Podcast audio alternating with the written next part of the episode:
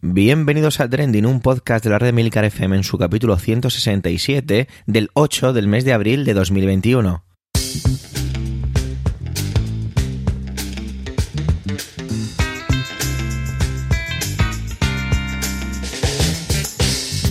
Trending es un podcast sobre lo que pasa, sobre lo que ocurre, sobre noticias que pola las redes sociales, todo ello con opinión y siempre con el ánimo de compartir. Por ello somos varias voces, aunque yo, Javier Soler, haga de presentador. Trending es tu podcast de noticias semanal. Adelante. Bueno, pues terminó la Semana Santa, ya nos hemos puesto hasta arriba de torrijas y ha venido abril, qué fenomenal este mes, con la alergia, que me tiene una voz súper rara y asquerosa y me duelen los ojos. Pero bueno, dejemos de hablar de mí porque no soy importante y centrémonos ya en la primera intervención y es con alma. Y tiene que ver con fútbol. Y es que, pues el otro día en el partido del Valencia-Cádiz, pues hubo una serie de, de altercados racistas. Y bueno, mirar, directamente que os lo cuente ella porque fue todo un, un, conjunto extraño. Yo no me enteré muy bien, me enteré por las redes, yo no, vi el partido. Eh, se, se para el partido, luego se reanuda. Bueno, un lío. Adelante, Alma.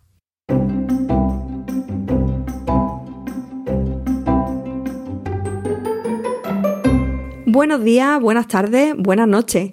Hoy, desde un rinconcito del sur, vengo a hablarte de la polémica futbolera que ocurrió el pasado fin de semana. Me refiero a la protagonizada por Juan Cala y Mokhtar Diakabi, jugadores del Cádiz y del Valencia, respectivamente. No es que yo sea una futbolera de pro, sigo este deporte lo justito porque muchas de las cosas que están relacionadas con el fútbol, como negocio, me espantan directamente.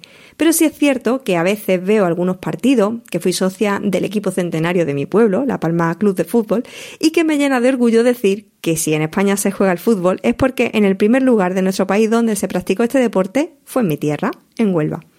Pero antes de abordar la polémica en sí, contextualizo un poco para quienes esto del fútbol les pille un poco más de lejos. Partido Cádiz-Valencia en el Carranza, el estadio de la ciudad trimilenaria. En un momento dado del partido vemos al jugador Mokhtar Diakabi del Valencia muy ofendido y cómo empieza a encararse con Juan Cala, que es un jugador del Cádiz.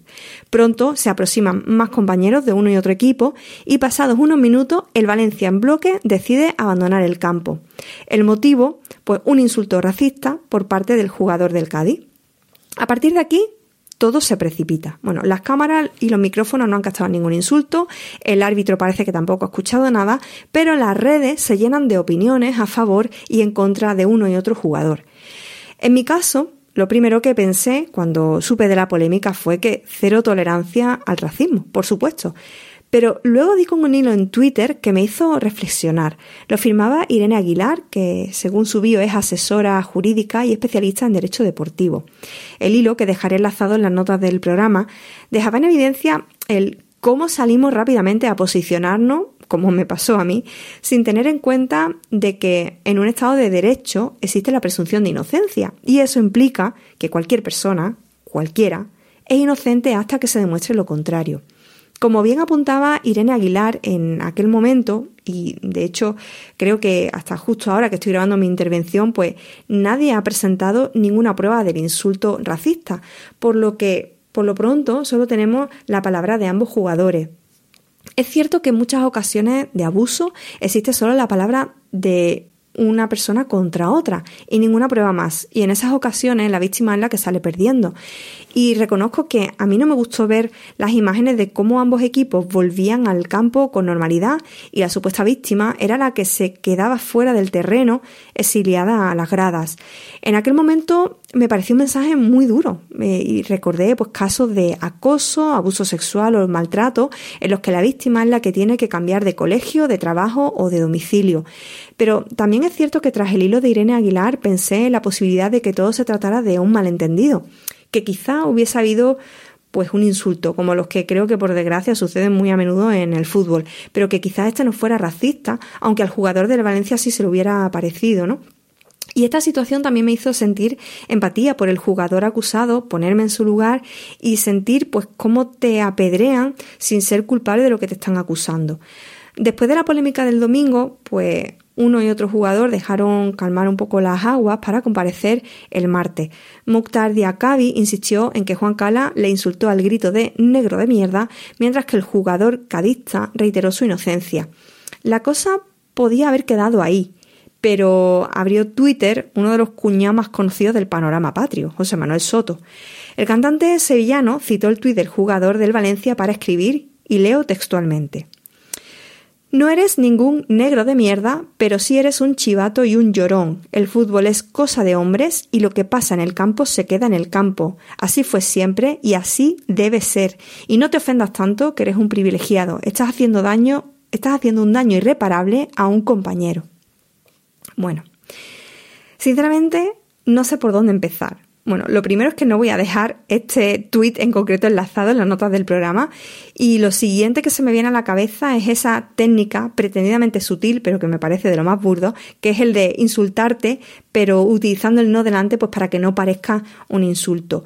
Lo segundo es que para este señor señalar delitos es ser un chivato y un llorón. Luego nos quejaremos de que existe la corrupción y nos pondremos las manos en la cabeza con que nadie denuncie esas cosas. Lo tercero es que para este cuñado el fútbol es cosa de hombres. Y aquí creo que me voy a detener un poco más, porque no solo está discriminando a todas las mujeres aficionadas a este deporte y a las que se dedican profesionalmente a él, sino que es que está haciendo para mí algo mucho más grave, porque con esta afirmación vuelve a incidir en los tópicos que rodean al concepto de hombre tradicional, como, el deporte y la violencia, insistiendo en esa masculinidad tóxica tan nociva no solo para las mujeres, sino también para los propios hombres. De hecho, lo que dice a continuación es absolutamente terrible. Dice, lo que pasa en el terreno de juego se queda en el terreno de juego. Es decir, para esta persona, si se comete un delito en un lugar como un campo de fútbol, tenemos que hacer la vista gorda, pues como se ha hecho durante décadas con la violencia de género, porque claro, una cuestiones domésticas y lo que pasa en casa, pues se queda en casa. Y por supuesto también legitima situaciones de abuso de poder o de acoso que puedan suceder en el trabajo y en el colegio, porque pues lo que pasa en la oficina se queda en la oficina. Y así podíamos seguir hasta el infinito legitimando delitos que este señor pues parece no conocer. Y no me olvido de su última frase y del daño irreparable que le estás haciendo a un compañero que tanto me recuerda a ese daño irreparable eh, que les causó a los violadores de la manada el juicio, porque parece que hay gente que nunca se acuerda de las víctimas cuando se habla de daño. Bueno, podría seguir todo el tiempo que dura Trending comentando los múltiples tweets que este señor publicó eh, los días previos y también posterior a este, a este otro en relación a esta polémica, pero sinceramente creo que no se merece tanto casito. Al fin y al cabo no deja de ser otro hombre blanco heterosexual acomodado de mediana edad que cree que en España nunca ha habido racismo, porque quizá no le hayan explicado jamás qué es eso de los egos culturales y esas cosas. Así que nada, mejor te dejo con el resto de mis compañeros de Trending y me despido hasta la próxima semana.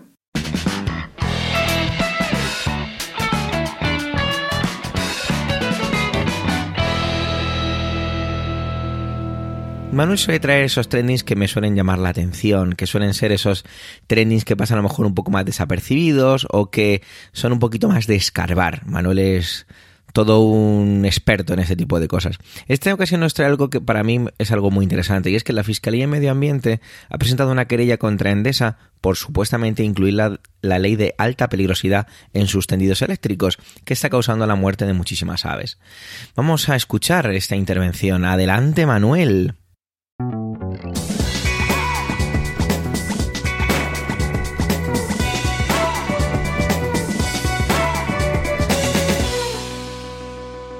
Hola oyentes, hola equipo trending.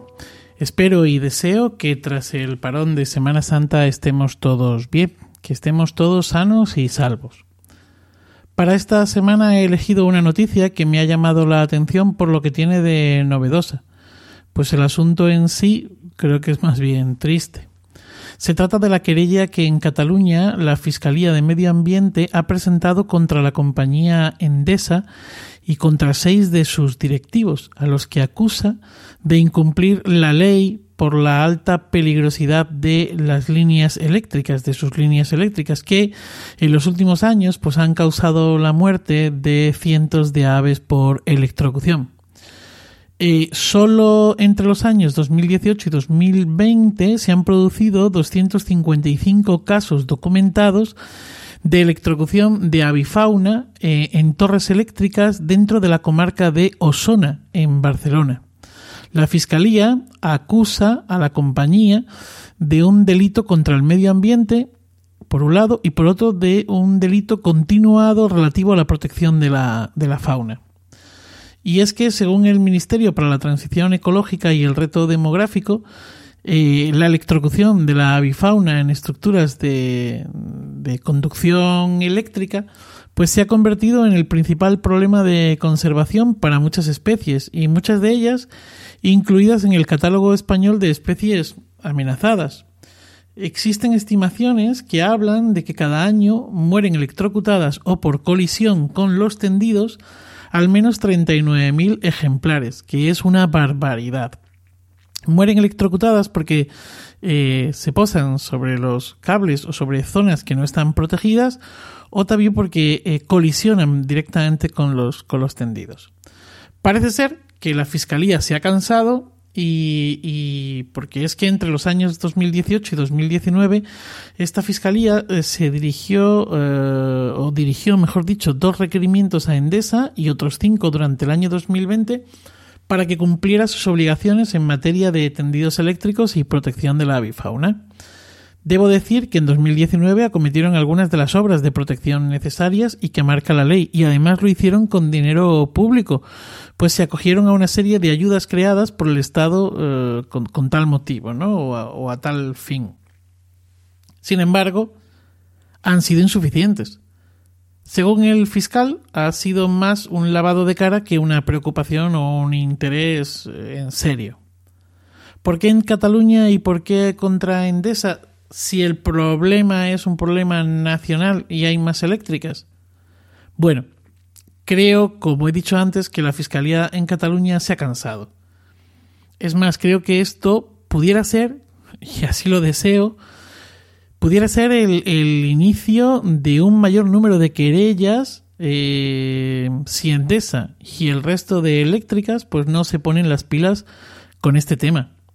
La comarca de Osona, en Cataluña, que cité anteriormente, es especialmente conflictiva en este asunto.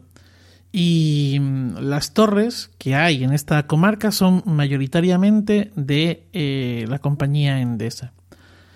Bueno, la, ante la querella, la eléctrica, por su parte, ha argumentado que hace lo que puede y que además eh, prevé invertir en 2021 4,6 millones de euros para rectificar todas estas torres problemáticas, no solamente las que tienen en Cataluña, que son bastantes, sino también fuera de allí.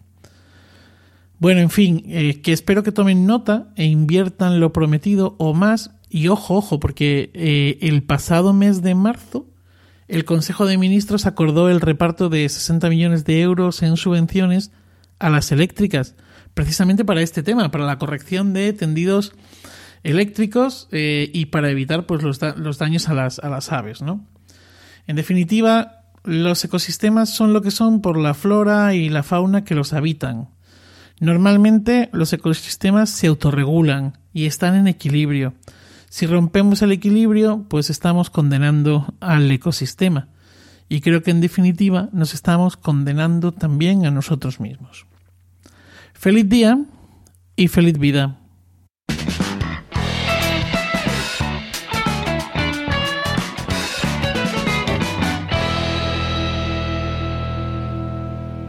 Emilcar nos acerca arte, en esta ocasión tiene que ver con arte pictórico, y es que eh, la Madonna cósmica de Dalí, de eh, Salvador Dalí, ha salido a la palestra porque llevaba oculta desde finales de los 60, es una obra que se pintó en el año 1958 y que cambia de manos. Así que vamos a, a escuchar qué tiene que ver, qué nos quiere contar Emilcar acerca de esta manifestación artística. Adelante, Emilcar.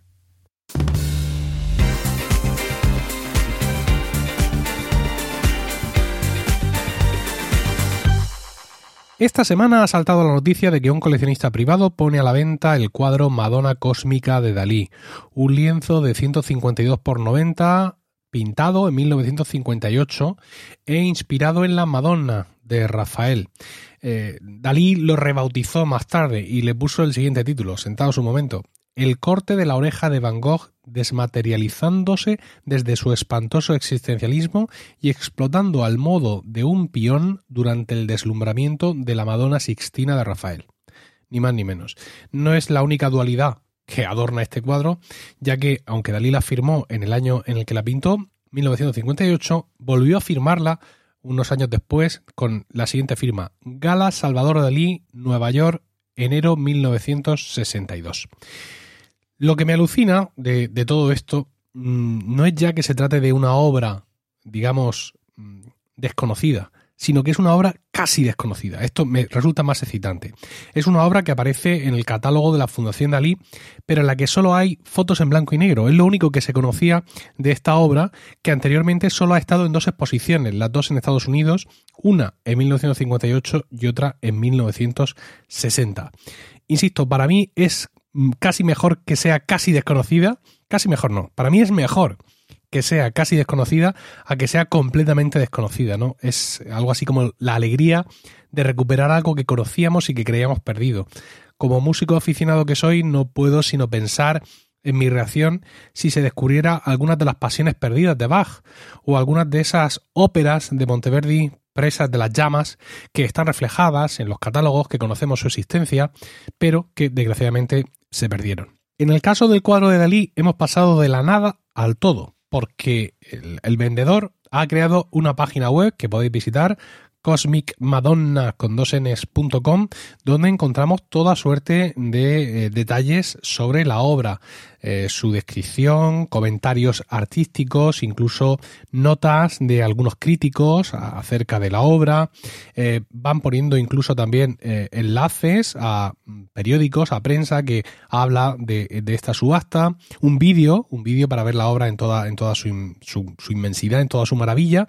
Y, ya os digo, es que es maravilloso, ¿no? O de pasar a, de tener unas fotos en blanco y negro a tener una página web dedicada para que todos disfrutemos con detalle de esta magnífica obra de Dalí. Me parece, mm, quiero decir, yo no soy muy de, arte pictórico, ¿no? ¿no? Realmente hay algunos compañeros aquí en Trending con bastante más sensibilidad que yo para hablar de este tema, pero la verdad es que eh, la noticia desde su primer momento me, dejó, me dejó hepatado. Me pareció tan surrealista realmente como, como casi toda la obra del propio Salvador Dalí.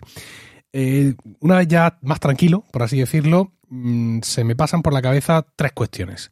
Lo primero, esta obra era de un coleccionista privado que ahora la saca, pero era una obra desaparecida. ¿no? Era una obra que, como he dicho, estuvo expuesta en Estados Unidos en el 58, en el 60 y se acabó. Es decir, hace 60 años que esta obra no veía la luz pública. Yo entiendo que la obra es suya, ¿no? Pero tengo, no sé, me recorre una sensación muy extraña. Es muy posible que este misterio, digamos que precisamente el misterio que, que, envuelve a la obra, a esta obra que sabemos que existe, pero que no sabemos nada más de ella, puede ser lo que ahora haga que el precio sea pues extraordinario, evidentemente, y que incluso que sea una noticia relevante, ¿no? Eh, la página web, desde luego, es, fantástica, ¿no? Porque nos muestra a Dalí, un montón de fotos de Dalí con el cuadro en su estudio, de cómo lo, está pintando, de esas fotos que os decía en blanco y negro que se conservaban, reseñas en los periódicos. No creo que haya sido un plan macerado durante 60 eh, años para ahora salir con la sorpresa, pero eso me crea cierta inquietud. Y de esa inquietud paso directamente a otra cuestión, el temor, ¿no?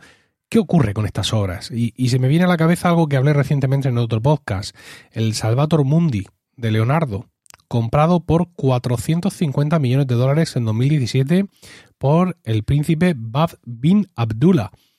No se sabe dónde está el cuadro. Parece ser que estuvo expuesto en, en Abu Dhabi y noticias, pero sin fundamento, sin respaldo, en 2018 dicen que estaba en el yate de, este príncipe saudí en el yate. ¿Y si se hunde el yate? Nos hemos quedado sin el Salvator Mundi. Entonces, pues, mm, digamos, de, de, esa inquietud que me recorre por todo lo que ha pasado con la Madonna cósmica, paso directamente al temor de qué puede pasar eh, con, con, obras que eh, han sido compradas por coleccionistas privados en subasta y que están técnicamente desaparecidas. Nadie sabe realmente dónde están, porque además es el destino que podría correr este cuadro de Ali, exactamente igual. Ahora lo compra otro coleccionista privado y le volvemos a perder la pista, realmente. Y luego hay una tercera cosa que son los NFT, ¿no? Los Non-Fungible Tokens.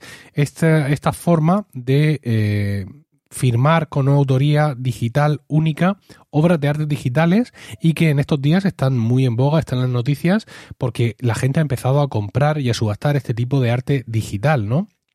Justo hace unas semanas se pagaban 69 millones de dólares por un JPG, por un archivo de imagen. Every days, the first, eh, o sea, todos los días, los primeros 5.000 días.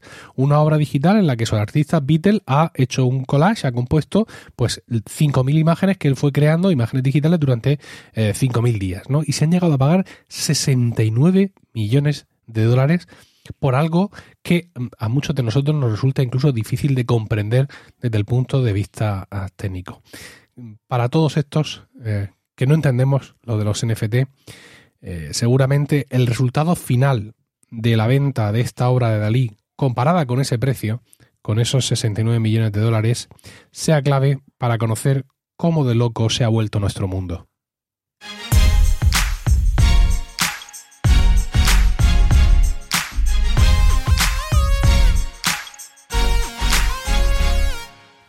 En esta ocasión fui yo directamente a buscar el trending porque suponía que algo se iba a citar. Y es que normalmente es una cosa que nunca he hecho. Siempre me he considerado, y he dicho varias veces, no una persona especialmente inteligente. Pero esto me apetecía hacerlo desde el año pasado. Cuando me acuerdo de la pandemia que, que otra vez lo volví a delegar, pues dije, no, el año que viene lo voy a hacer yo. Y más, me interesaba por todo lo que podía traer colación por lo que pasaba el año pasado. ¿De qué estoy hablando? Pues estoy hablando de la declaración de la renta. Ayer, miércoles, día 7 de abril, pues empezaba la campaña en la que ya se podía hacer la presentar la declaración y bueno, evidentemente este año pues tenía un componente muy interesante con todo lo que tiene que ver con los ERTE. Entonces fui directamente a buscar información. Fui a Europa Press y me encontré con un titular pues que ya nos daba mucha información y era Hacienda ingresará un 2% más en la campaña de la declaración de la renta hasta casi los 13.000 millones por efecto de los ERTE. Era un poco de suponer, ¿no? Eh, los ERTE al final eh, hay que justificarlos y como muchas veces he dicho, incluso con un tono casi enfadado, el Estado no nos da nada gratis. Nosotros somos quienes, quienes sustentan el Estado. Somos el Estado, al fin y al cabo. Por lo tanto, ese dinero hay que devolverlo, hay que ver cómo gestionarlo y demás. Entiendo que esto no es una crítica hacia los ERTE o hacia que no tengan que existir o lo demás. No, lo que quiero decir es pues que el Estado solo se puede sujetar a través de impuestos y a través de las aportaciones que hacen los ciudadanos. Es evidente. De hecho, ayer, por primera vez, eh, me puse a leer mi borrador. Mm, ya había leído el borrador del año anterior, bueno, la presentación del año anterior, por lo tanto, mm, dije, venga, voy a ver si este año lo hago yo todo y, y lo tengo ya todo preparadito para simplemente ya finiquitarlo y demás. Me sale a pagar, yo siempre me sale a pagar, no es una grandísima cantidad, pero bueno, me sale, me sale a pagar. Yo soy, os recuerdo que trabajo en una empresa privada, en un colegio privado, y bueno, pues me toca aportar. Y lo hago, no lo, no lo hago ni especialmente feliz ni infeliz, creo que me toca, por lo tanto tengo la suerte de poder, de tener un nivel adquisitivo bueno, normalito, y, y si me sale a pagar, pues significa que he de colaborar más con el Estado, con mis impuestos. Pues fenomenal. Pero vamos a leer un poquito directamente de la noticia y dice la agencia tributaria prevé ingresar unos 12.976 millones de euros en la campaña de patrimonio, de, perdón, de renta y patrimonio de 2020, un 2% más, sobre todo por el tema de los efectos, por el efecto de los preceptores de expediente de regulación temporal de empleo los famosos ERTE. Mientras que el importe a devolver va a caer un 3%, hasta los 10.857 millones. Está previsto que se presenten un total de un 21.570.000 declaraciones y un 2,1% más que el año anterior. Y de este total, pues que unos 14, 14.330.000 den derecho a una devolución, dos tercios del total y un 1% menos que el año anterior por un importe más o menos de unos 10.857 millones de euros. Luego tenemos una gráfica ascendente en la que se ve más o menos de dónde, eh, cómo ha ido evolucionando el ingreso por parte de, Hacienda en cuanto al, en cuanto al dinero que, percibe. Eh, dice, continúo, eh, lo estoy leyendo prácticamente literal de, de, la web, lo he cogido y lo he pegado a mi guion. Dice, en concreto, los contribuyentes que cuenten con declaraciones a ingresar con son cerca de 5.960.000, un 5,7% más que el ejercicio anterior y por un importe de esos 12.976 millones estimados. Es muy importante señalar que este año pues hay una serie de novedades, como siempre suele haber, supongo. Este año digamos que me fijo más y estaba con más pendiente por eso, porque había más, cosas interesantes por el tema de los ERTE. Por ejemplo, ya se anunció, y me parece una medida muy interesante, que todas aquellas personas que, que son eh, que, que, han percibido un ERTE y que les sale, les sale a pagar, que podrá ser una gran cantidad de personas, por ejemplo, os lo ilustro con un ejemplo cercano. Mi pareja eh, fue beneficiaria de un ERTE muy pequeño, es cierto, con, por con muchísima suerte, un ERTE muy pequeñito, y este año nunca le había tocado pagar, siempre devolver, pues este año le toca. Entonces han establecido una serie de medidas que van a poder eh, pagarlo fraccionadamente durante seis meses, empezaría en el, en el, julio de este año 2021 durante seis meses, los días 20 de cada mes, sin ningún tipo de intereses. Oye, pues la verdad es que eso es una ayuda muy interesante y muy importante que que las familias van a agradecer en este caso. Las devoluciones, sin embargo, las devoluciones a, en el caso de que tú a devolver, se iniciarían, eh, eh, nada, el, este mismo viernes, es decir, mañana, si tú ya has presentado la declaración, ya podrías recibir esa, esa devolución.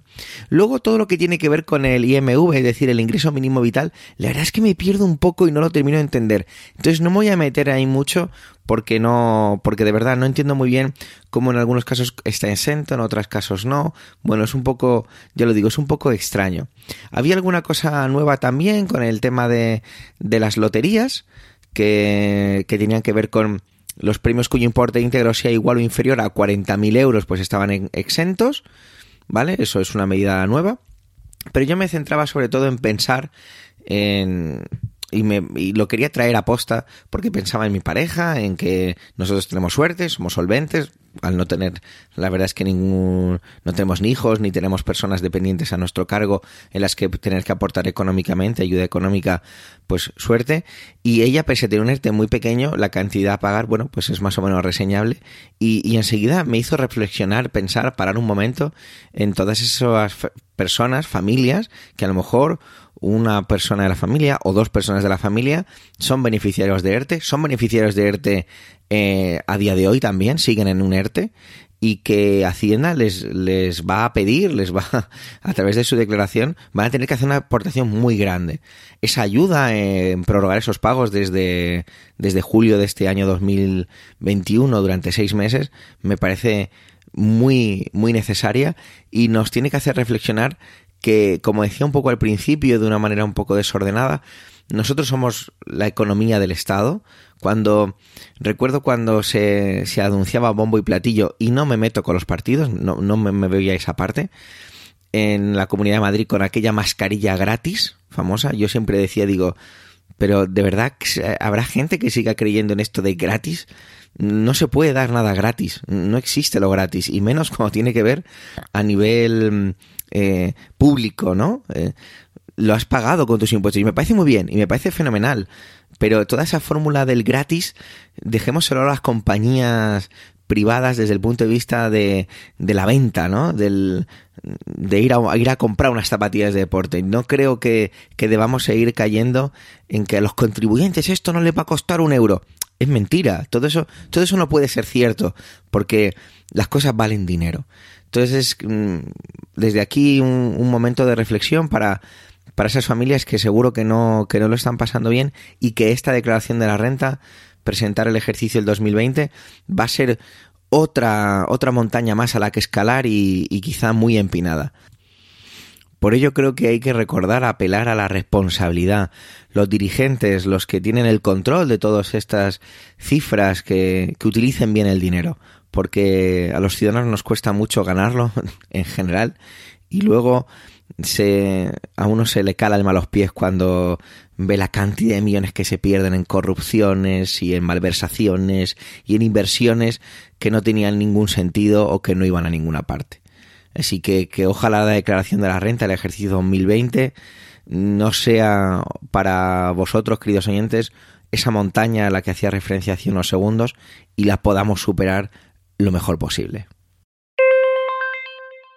Gracias por vuestro tiempo, gracias por querer escucharnos en este capítulo centésimo sexagésimo séptimo Tenéis la web emilcar.fm barra trending y Twitter trendingpod por si queréis dejarnos algún comentario. Un saludo y hasta la semana que viene.